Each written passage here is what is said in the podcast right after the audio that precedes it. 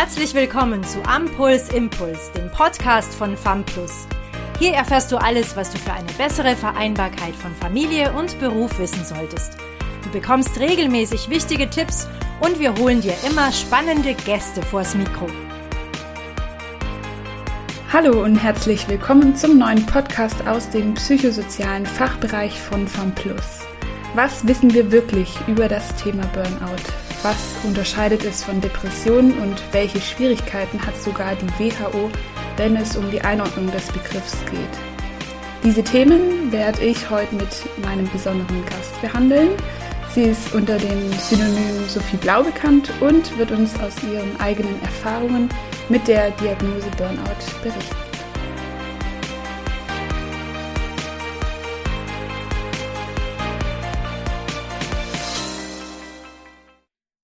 Mein Name ist Valerie, ich arbeite im psychosozialen Fachbereich bei FAMPLUS und mir gegenüber sitzt Sophie Blau. Sie ist 2015 selbst am Erschöpfungszustand erkrankt und im weiteren Verlauf hat sich innerhalb von vier Wochen eine schwere depressive Episode und Angststörungen mit Panikattacken entwickelt.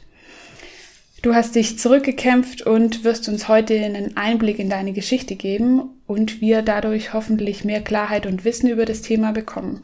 Schön, dass du da bist. Ich freue mich sehr. Danke, Valerie, für die lieben Worte. Ich freue mich sehr, hier zu sein. Genau. Während du erkrankt bist, hast du mit dem Schreiben angefangen und bist gerade auch dabei, ein Buch zu veröffentlichen.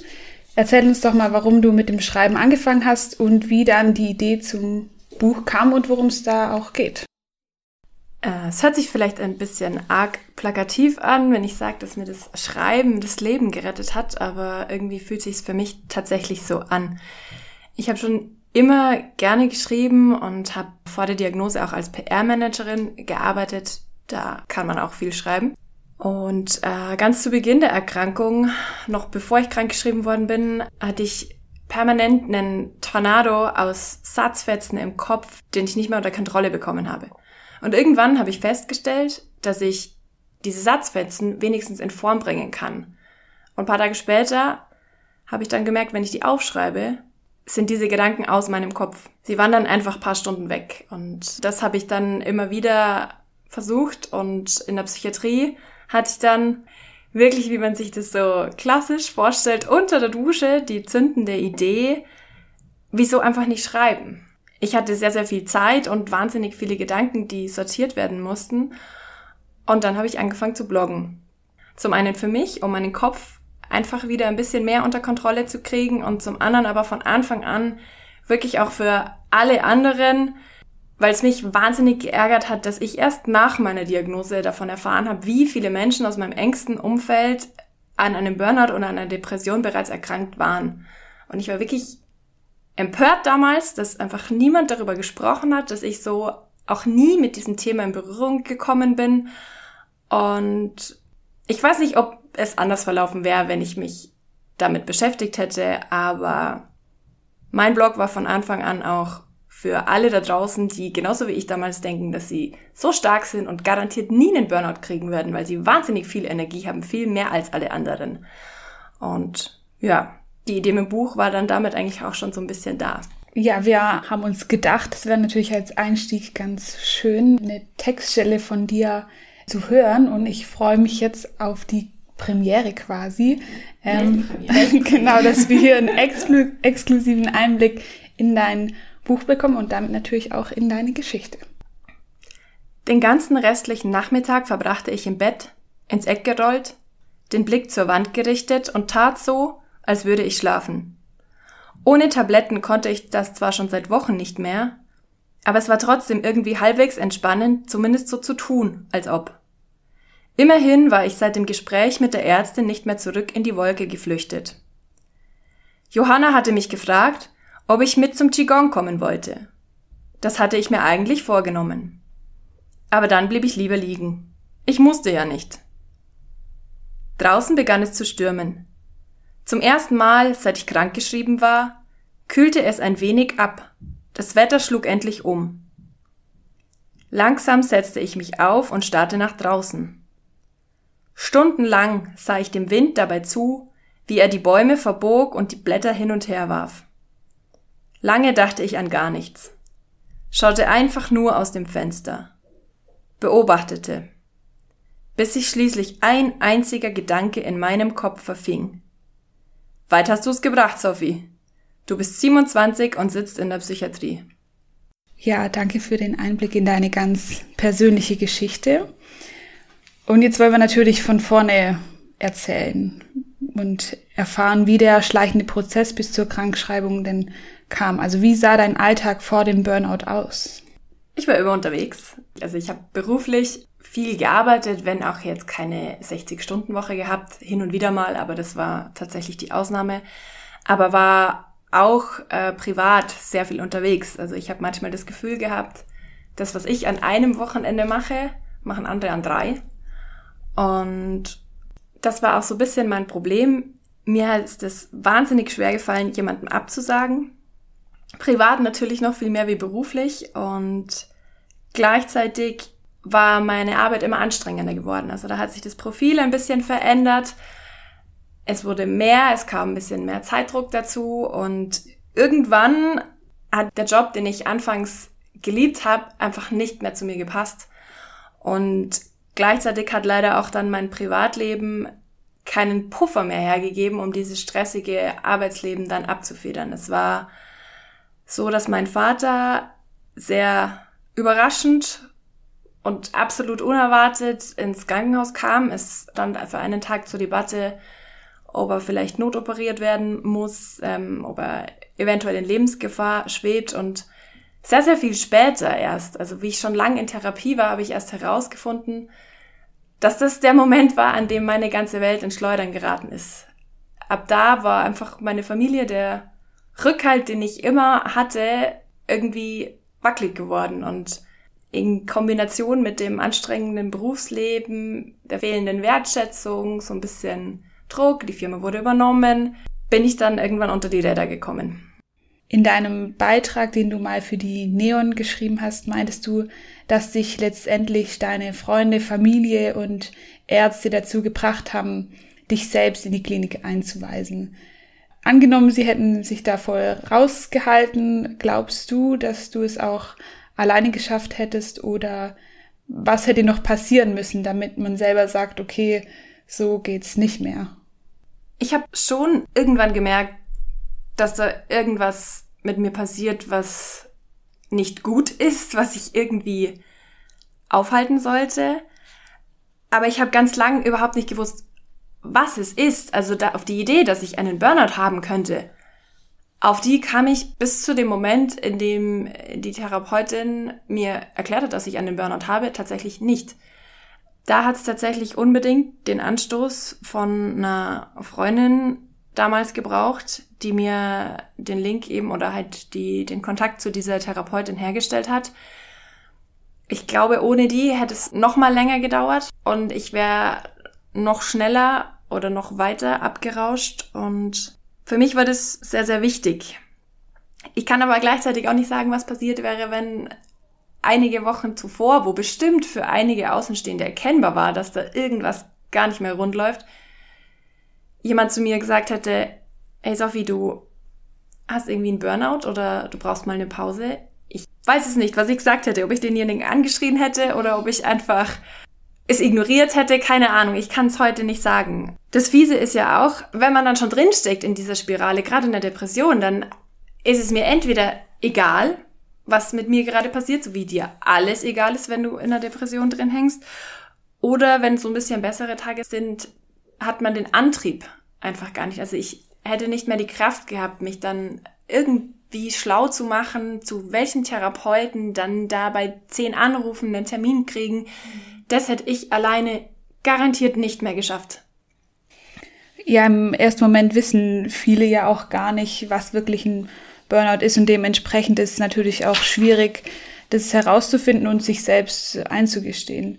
Du hast auch mal geschrieben, ich und Burnout, diese Krankheit existierte nicht in meinem Kopf. Das konnte nicht sein. Ich war doch nicht psychisch krank, nicht irre, nicht eine von denen. Was war Burnout für dich? Ich hatte davon überhaupt kein klares Bild und ich glaube, ich bin damit bestimmt nicht die einzige.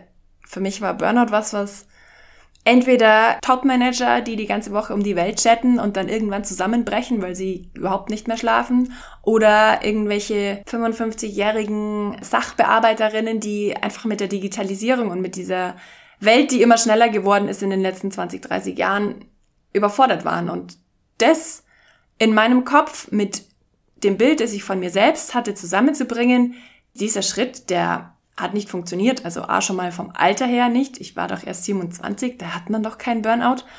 Und ich hatte immer das Bild von mir im Kopf, dass ich stark bin, dass ich Kraft habe, dass ich Energie habe, dass ich alles schaffe.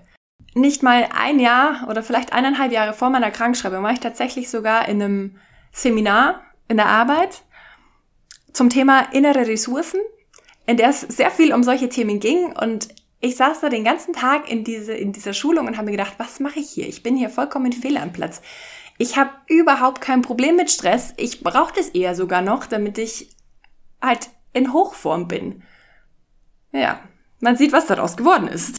Ja, es gibt ja auch trotzdem, da werden wir später nochmal zu sprechen kommen, auch generell Definitionsschwierigkeiten, was Burnout jetzt genau ist. Aber davor vielleicht erstmal, was waren denn deine Symptome? Also wie hast du das wahrgenommen? Das erste, was ich dann in dem Moment nicht als Burnout-Symptom, aber das erste, was ich wirklich bewusst als Symptom, als da ist was ganz anders als normal wahrgenommen habe, war dieser Tornado im Kopf. Nicht einfach nur ein Gedankenkreiseln, sondern wirklich ein Wirbelsturm im Kopf mit Gedanken, mit To-Dos, mit Ängsten, mit Aufgaben, der nicht nachgelassen hat. Und dann tatsächlich der nächste Tag dann im Büro, wo ich wirklich, wie es im Buche steht, vor meinem Computer saß und nicht mehr wusste, wie er angeht. Also ich wusste schon, ich muss auf diesen Knopf drücken, aber um diesen Knopf zu drücken, habe ich so viel Energie verbraucht wie sonst für ein ganzes Meeting.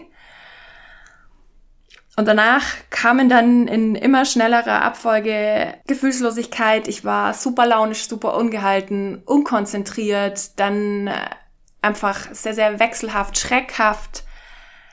Ich habe irgendwann überhaupt keinen Hunger mehr gespürt. Ich hatte keinen Appetit mehr. Ich habe nichts mehr gespürt. Also auch wenn mein Freund zum Beispiel da bei mir war, das hätte irgendjemand sein können. Da war keine Zuneigung mehr und das war drei Wochen vorher noch anders. Und es war ziemlich beängstigend. Sehr viel später erst, als ich dann wirklich schon in der Klinik und in den Therapien war, habe ich bemerkt, wie viele Symptome ich vorher übersehen habe oder einfach nicht habe zuordnen können. Das macht mich immer noch sprachlos. Das waren Sachen wie unerklärliche Hüftschmerzen, so dass ich keine 100 Meter mehr gehen konnte mit 25, 26 die nicht diagnostiziert werden konnten. Es gab keine Ursache für sie. Ich war in einem Jahr, ich glaube, vier Wochen, also nicht am Stück, aber immer wieder wochenweise krankgeschrieben wegen einer Kehlkopfentzündung, die ständig wiedergekehrt ist. Ich konnte mich emotional überhaupt nicht mehr abgrenzen, hatte irgendwelche wirren Gedanken von wegen, wenn der IS kommt, damals war der Krieg in Syrien, und wir einen dritten Weltkrieg haben, ich kann nicht mal Socken stricken, ich kann gar nichts, ich, ich, ich werde verhungern, meine Familie wird verhungern. Sachen, die einfach, also Gedanken, die einfach völlig unsinnig waren. Und das habe ich damals aber irgendwie nicht erkannt, dass die unsinnig waren. Die waren halt einfach da und ja, so ging das sehr lange, bis ich dann eben irgendwann krankgeschrieben wurde. Und erst wie ich dann tatsächlich zu Hause war, nicht mehr in der Arbeit war, hat sich dann aber ziemlich flott innerhalb von drei, vier Wochen eine schwere Depression samt Panikstörung entwickelt und spätestens da habe ich gemerkt, dass ich mit meinem Ich will und ich bin noch so stark und ich krieg das schon irgendwie wieder hin, überhaupt nichts zu melden habe.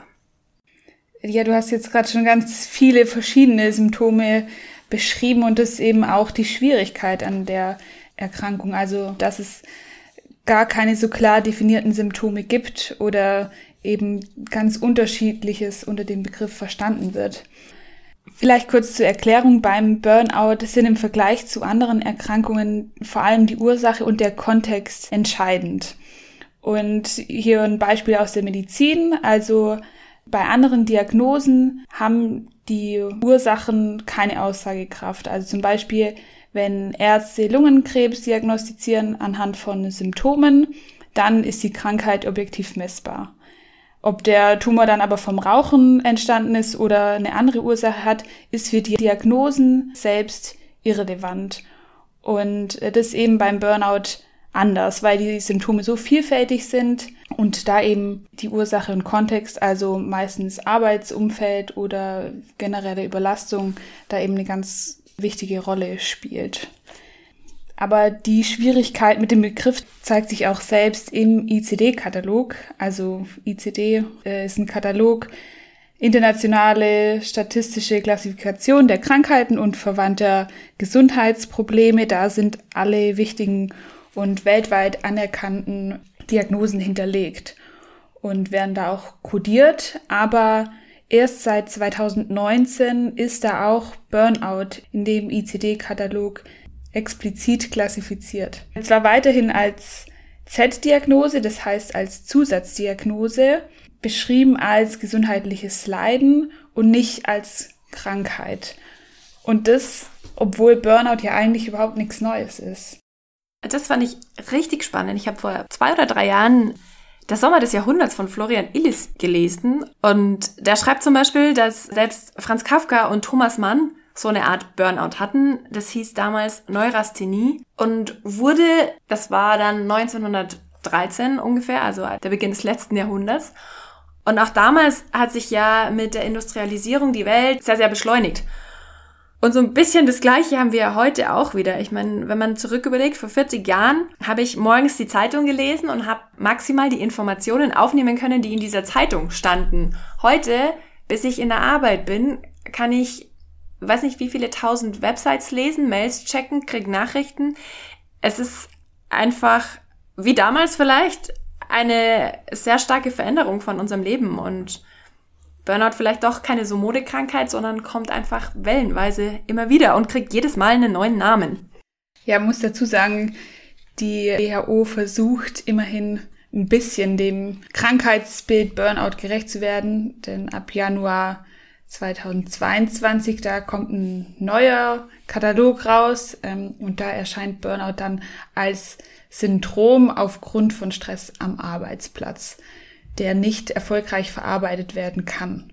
Und da wird Burnout dann gekennzeichnet durch drei Dimensionen. Das ist einmal ein Gefühl von Erschöpfung, eine zunehmende geistige Distanz oder negative Haltung zum eigenen Job und als dritter Punkt ein geringertes Leistungsvermögen im Beruf. Daraus lässt sich jetzt erkennen, dass die Definition dann nur im beruflichen Kontext anwendbar ist, während Erschöpfungszustände ja verursacht werden können durch andere Bereiche im privaten oder andere Lebensbereiche und die dann eben durch die Definition nicht unter Burnout fallen.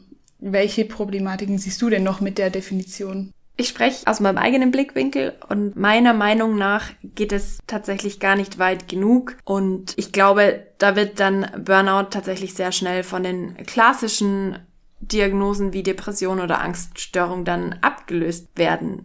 Ja, ich denke gerade die Unsicherheit mit dem Begriff trägt vor allem auch dazu bei, dass trotz den steigenden Fällen die Stigmatisierung trotzdem noch vorhanden ist und die ist ja generell bei psychischen Erkrankungen auch präsent, aber eben bei Burnout, glaube ich, sehr stark vorhanden.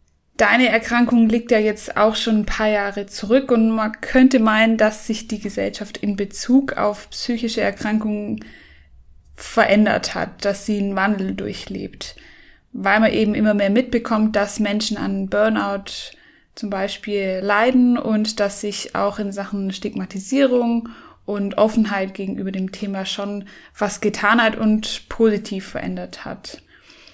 Du hast damals gesagt, ein Burnout kriegen die, die nichts aushalten, die, die Schwächlinge. Und für so jemand ist in unserer Gesellschaft kein Platz mehr.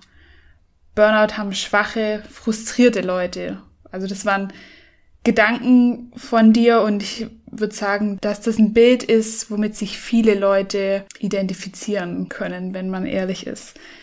Wie denkst du heute drüber oder hat sich deine Sicht verändert oder stellst du fest, dass heute schon mehr darüber gesprochen wird. In deinem Umfeld zum Beispiel könnte ich mir vorstellen. Was hat sich da verändert? Das ist ehrlich gesagt sehr schwierig für mich zu beantworten. Also zum einen meine Sicht hat sich natürlich verändert, zwangsweise.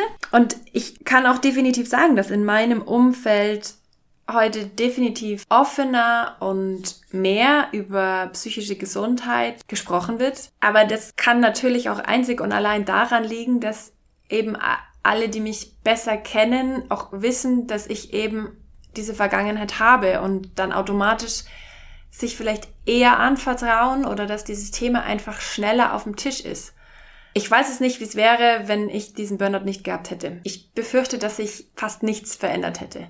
Und für mich hängt so jetzt nicht in meinem Umfeld, aber so gesamtgesellschaftlich das Thema auch sehr, sehr eng mit diesem Leistungsprinzip, in dem wir alle verhaftet sind zusammen. Solange nur die Arbeit zählt, die jemand macht, nur den Wert hat, den jemand macht, solange werden psychisch Erkrankte nie aus dieser Stigma-Ecke rauskommen. Es kann nicht funktionieren, wenn Geld und wieder Geld der Maßstab sind, dann wird es vermutlich noch eine ganze Weile so bleiben. Mhm. Bei dir wurde ja im Verlauf neben dem Burnout auch eine Depression und Angststörung diagnostiziert. Wie hast du die Krankheiten für dich definiert und auch differenziert und wo liegen da die Unterschiede zwischen Depression und Burnout? Also die Angststörung ist relativ einfach von den beiden anderen zu unterscheiden. Also das ist wirklich, ich weiß nicht, wenn jemand Angst vor Spinnen hat zum Beispiel oder Höhenangst, der kann sich das wahrscheinlich ungefähr vorstellen. Das ist relativ eindeutig dann einfach Angst. Bei mir kam diese Angststörung tatsächlich auch vor allen Dingen über die Erschöpfung und hat sich auch wieder ein bisschen reduziert, je besser mir es ging. Ich habe als Unterschied zwischen Burnout und Depression für mich so ein bisschen festgemacht, dass eine Freundin, die mit mir in diesen ganzen Kliniken war, die im Buch auch natürlich vorkommt, die Johanna, die hatte in Anführungszeichen nur eine Depression. Und bei ihr war es so, wenn es ihr gut ging, dann ging es ihr gut. Dann war die auch konzentrationsfähig, dann konnte die alles machen, was sie wollte. Und bei mir hat sich das sehr, sehr viel länger gezogen. Also selbst wie ich dann aus dieser Depression definitiv raus war und wieder ein deutliches Stück stabiler war, war es immer noch so, dass ich nicht länger wie eine Stunde Auto fahren konnte oder Beachvolleyball spielen oder auch Skifahren. Ich liebe Skifahren. Ich fahre wirklich nicht schlecht Ski. Und hatte das auch bis dato nie als geistig anstrengend wahrgenommen, aber nach zwei Stunden Skifahren bin ich einfach umgekippt. Also war einfach ein Blackout und ich saß im Schnee, weil die Verarbeitungsgeschwindigkeit mein Kopf nicht geleistet hat, die man eben an so einer Piste Sonntagnachmittag bei schönem Wetter, die voll ist, einfach braucht. Und das ist für mich so der krasseste Unterschied gewesen. Bei mir lag ganz am Anfang wirklich einfach dieser Erschöpfungszustand. Und aus dem heraus haben sich dann diese psychischen Erkrankungen, Angststörungen, Depression entwickelt. Und das zeigt sich dann eben auch in dem Weg zurück. Der ist dann vielleicht auch entsprechend ein bisschen länger oder einfach anders wie bei einer reinen Depression. Also könnte man fast schon sagen, dass das Burnout eine Erklärung für die Diagnose Depression war. Ja, also den Eindruck habe ich zumindest gewonnen, ja. Ja, im Gegensatz zum Burnout, wo wir schon festgestellt haben, dass die Ursache eine Dauerbelastung ist, ob in der Arbeit oder Freizeitstress, ist die Ursache bei Depressionen nicht so klar festzustellen. Aber es gibt so drei Kernsymptome. Das sind einmal Niedergeschlagenheit, Interessensverlust und mangelnder Antrieb. Und die können begleitet sein von weiteren Symptomen, zum Beispiel verminderte Konzentration und Aufmerksamkeit, vermindertes Selbstwertgefühl und Selbstvertrauen, kein Appetit oder auch Suizidgedanken. Und wenn die Symptome mindestens zwei Wochen vorliegen, dann kann man von einer Depression sprechen. Jetzt ist natürlich spannend zu wissen, wie anfällig der Einzelne für Depressionen, Burnout oder generell für psychische Erkrankungen ist. Das ist bei jedem anders. Da gibt's keine äh, klare Regel. Mir hat in der Psychiatrie damals die Psychologin, weil ich die Frage dann natürlich auch gestellt habe, warum das jetzt ausgerechnet mir passiert und nicht irgendjemand anderem, mit einem Modell erklärt, das ist das Vulnerabilitäts-Stress-Modell. Kann man sich so ein bisschen vorstellen, das Innerste, so die Seele, da ist ein tiefer Graben. Und da ist so ein kleiner Wasserspiegel drin, der Vulnerabilitätsspiegel. Und dieses Wasser ist Stress. Stress ist auch wieder für jeden unterschiedlich. Also ich finde Sachen entspannend, die für dich wahrscheinlich stressig sind und mhm. andersrum genauso. Und das kann ein Umzug sein, das kann aber auch eine Hochzeit sein, das ist eigentlich was super Schönes, was aber auch ja Stress für den Körper bedeutet. Und es tröpfelt dann immer so ein bisschen was, ein bisschen krank, ein bisschen Hochzeit, ein bisschen Umzug in diese Schlucht hinein. Und das ist überhaupt kein Problem, solange genügend Zeit bleibt, dass das verdunstet oder versickert. In dem Moment, in dem da einfach zu viel in diese Schlucht reinkommt, gibt's ein Hochwasser und dann wird eine Schwelle erreicht, an der einfach jeder Mensch mit einer psychischen Reaktion reagiert. Das kann, wie bei mir jetzt, dann diese Depression oder eine Angststörung sein. Das ist oft auch einfach eine Suchterkrankung oder eine Zwangsstörung. Und diese Schwelle, an der wir psychisch reagieren, ist genauso wie der Vulnerabilitätsspiegel oder Stressempfindlichkeit an sich, also was für mich jetzt stressig ist oder nicht, super individuell. Das ist bei jedem Menschen anders, deswegen ist es auch nicht möglich, da eine Grenze festzulegen, an dem man sagt, wenn einer drei Wochen lang Stress hatte, dann passiert das. Das gibt's einfach nicht. Du hast gerade schon äh, angesprochen, dass du in der Psychiatrie dann eben gelandet bist. Willst du mal kurz erzählen, wie da dein Therapiealltag aussah und wie lange du dann dort warst? Hey, länger als erhofft. Nee, ich war im Endeffekt dann gut drei Wochen in der Psychiatrie bevor ich in eine psychosomatische Klinik gewechselt bin. Und der Tagesablauf war in der Psychiatrie tatsächlich sehr, sehr genau geregelt. Also es gab die Essenszeiten waren auf eine halbe Stunde festgelegt. Ich musste eigentlich ziemlich so um Punkt halb zehn oder um Punkt neun am Stützpunkt bei den Schwestern antanzen, um die Medikamente zu nehmen. Die musste ich dort auch vor Ort nehmen, dass man wirklich gesehen hat, dass ich die jetzt in den Mund nehme und dass ich sie schlucke. Abgesehen von Essenszeiten und Medikamenteneinnahme hatte ich natürlich Therapien. Das waren immer zwei pro Tag. Verpflichtend, da musste ich mindestens hingehen, damit ich mich nicht komplett einigeln kann. Und das war ziemlich unterschiedlich. Also es gab Sporttherapien, einfach walken oder joggen dann. Es gab auch Entspannungstherapien oder Ergotherapie. Auch Gruppen, die sich dann mit Depression beschäftigt haben oder mit Achtsamkeit und natürlich einzelne Gespräche dann beim Psychologen. Es war verhältnismäßig wenig Programm und viel Freizeit, was ich da aber auch wirklich dringend gebraucht habe. Und in der freien Zeit wann war ich spazieren und da habe hin und wieder mal Besuch bekommen, aber da war der Tag sehr, sehr ruhig und ich war krank den Tag und war ruhig und habe irgendwie den Bäumen zugeschaut oder dann eben später angefangen zu schreiben. Also da war nicht viel Action und nicht High Life, aber das war genau das, was ich in dem Moment gebraucht habe.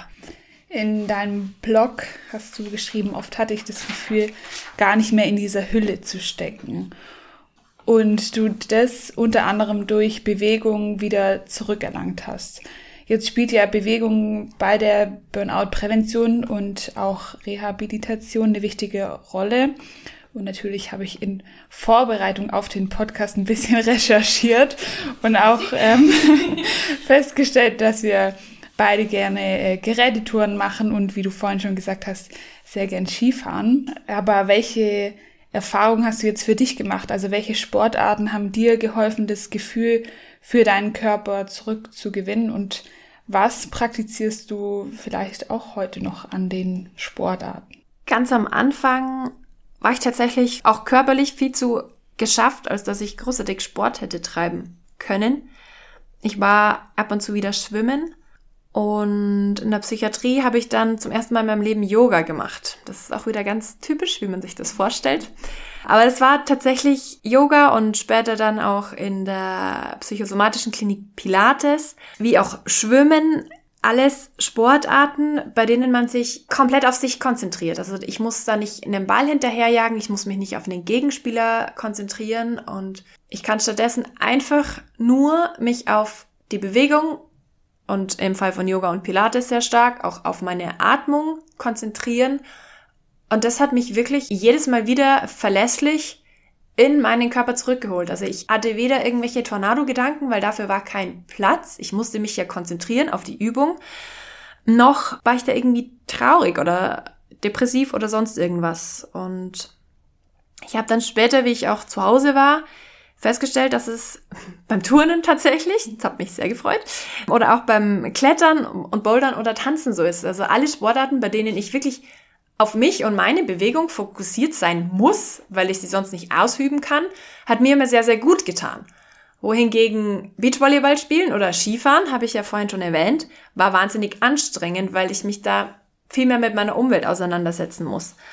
Und das ist auch heute noch so. Ich versuche, ja, ist gerade ein bisschen schwierig mit Corona, aber immer wieder oder vor allen Dingen, wenn ich merke, es ist gerade irgendwie wieder nicht ganz so easy alles, irgendwie bin ich nicht gut drauf und weiß vielleicht sogar gar nicht warum, dann versuche ich mich irgendwie mit Yoga, Pilates oder tatsächlich einfach Turnen ein bisschen runterzuholen wieder oder zu mir zu holen eigentlich. Und was außerdem sehr, sehr gesund ist oder sehr, sehr gesund, was tatsächlich nachgewiesenermaßen gibt es vielfache Studien, bei einer Depression hilft Ausdauertraining. Also einfach joggen, dreimal die Woche, mehr als 20 Minuten. Es steigert die Serotoninausschüttung und verbessert damit genauso gut wie Psychopharmaka Depressionen. Die Studie müsste ich äh, noch recherchieren, aber ich habe die in der Ausbildung mehrfach gelesen, weil sie mich so begeistert hat. Ja, du hast gerade Ausbildung gesagt. Ähm, vielleicht an dem Punkt auch interessant, dass du dann auch nach dem Burnout deinen Job gewechselt hast und nochmal neu gestartet bist quasi. Ja, um 180 Grad. Nee, ich arbeite heute als Physiotherapeutin und da muss ich A, nicht still sitzen in einem Büro und B, ist es einfach tatsächlich ein ganz anderes, ein achtsames Arbeiten, weil als Physiotherapeutin ist es ganz ähnlich wie beim Turnen oder beim Yoga oder beim Schwimmen. Ich muss voll und ganz bei der Patientin oder bei dem Patienten sein, den ich gerade behandle. Und es ploppen nicht 30 E-Mails und 10 Nachrichten auf, während der Chef neben meinem Schreibtisch steht und auch gleichzeitig noch was will.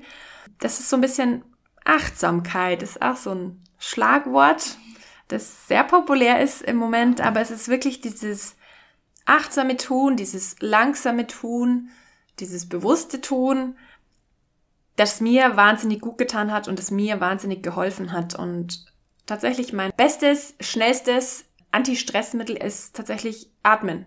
Dreimal tief einatmen, bewusst ausatmen, vielleicht die Augen zumachen, holt dann immer wieder zurück in die Gegenwart. Atmen ist tatsächlich die allereinfachste Methode, um das eigene Nervensystem wieder ein bisschen zu beruhigen. Funktioniert immer, ist überall anwendbar und kostet nichts. Du hast gesagt, Burnout ist das Beste, was mir passiert ist. Ich nehme an, ein Teil davon ist vielleicht die Berufsumschulung, Neuschulung. Ähm, aber inwiefern hat das Burnout jetzt doch irgendwie trotzdem Erfahrungen, trotzdem Psychiatrieaufenthalt was Gutes für dich gehabt? Also, ich habe, bevor ich diesen Satz damals geschrieben habe, lange überlegt, ob ich das machen kann weil es schon sehr provokant ist, aber es ist, für mich ist die Geschichte tatsächlich gut ausgegangen. Ich kenne mich seit dem Burnout sehr viel besser und ich habe einfach auch wieder das Gefühl, ich bin ich und mache das, was ich gerne mache und das, was ich hoffentlich auch gut kann und nicht das, was irgendwelche anderen Menschen von mir erwarten oder vielleicht einfach so prinzipiell ich tatsächlich auch irgendwann mal von mir erwartet habe. Und ich habe einfach generell in diesen drei Monaten in den Kliniken und auch davor und danach einfach wahnsinnig viel gelernt. Zum einen, dass es dieses Bauchgefühl einfach tatsächlich gibt. Das leitet mich seitdem durch alle größeren und kleineren wichtigen Entscheidungen und das fühlt sich immer gut an, wenn es die richtige Entscheidung ist und ich habe bisher keine einzige davon bereut. Auch, dass eine Therapie, eine Psychotherapie nichts ist, für was man sich schämen muss, sondern dass es erstens harte Arbeit ist und zweitens jedem Menschen, ganz egal wem und wie gesund und wie fit oder sonst es sich fühlt, gut tut. Und als allerletztes, dass ich alles in der Hand habe. Es ist mein Leben und wenn ich unzufrieden bin, dann bin ich diejenige, die irgendetwas ändern muss. Und ich kann nicht einfach warten oder erwarten, noch schlimmer, dass jemand anders für mich mein Leben besser macht. Entweder ich mache es selber oder ich muss damit zufrieden sein, so wie es ist. Ja, es ist natürlich klar, es gibt keine pauschalen Ratschläge bei dem Thema, die jedem helfen. Irgendwie muss jeder seine eigenen Erfahrungen machen und hat da wahrscheinlich auch ganz eigene Methoden, um mit Belastungssituationen umzugehen. Wünschenswert wäre natürlich, wenn man sich mit dem Thema auseinandersetzt, bevor es zum Burnout kommt oder zu anderen psychischen Erkrankungen. Also, dass man auf sich schaut und mal einen Schritt zurück macht und das eigene Verhalten reflektiert. Kann ich nur empfehlen. Ja, dann war es das auch schon von unserem heutigen Podcast. Ich freue mich sehr, dass du heute hier warst. Sehr gerne. Ich glaube, das gibt einen guten Einblick und hilft hoffentlich dabei, was man sich unter Burnout vorstellen kann und rechtzeitig zu agieren, falls es irgendwie in die Richtung gehen sollte. Und vielleicht auch Freunde und Kollegen bisschen besser im Blick zu haben. Ja, wenn euch Themen rund um mentale Gesundheit, Familie und Pflege interessieren, dann dürft ihr auch gerne unseren Instagram-Account abonnieren. Unter FAMPLUS GmbH posten wir nämlich regelmäßig Updates und Informationen aus den verschiedenen Bereichen. Vielen Dank fürs Zuhören. Danke, dass du bei diesem Podcast dabei warst. Wenn du weiter am Puls bleiben möchtest, schau auch gerne mal auf unserer Homepage vorbei www.famplus.de. Wir freuen uns, dich in der nächsten Folge wieder begrüßen zu dürfen. Bis dahin wünschen wir dir alles Gute.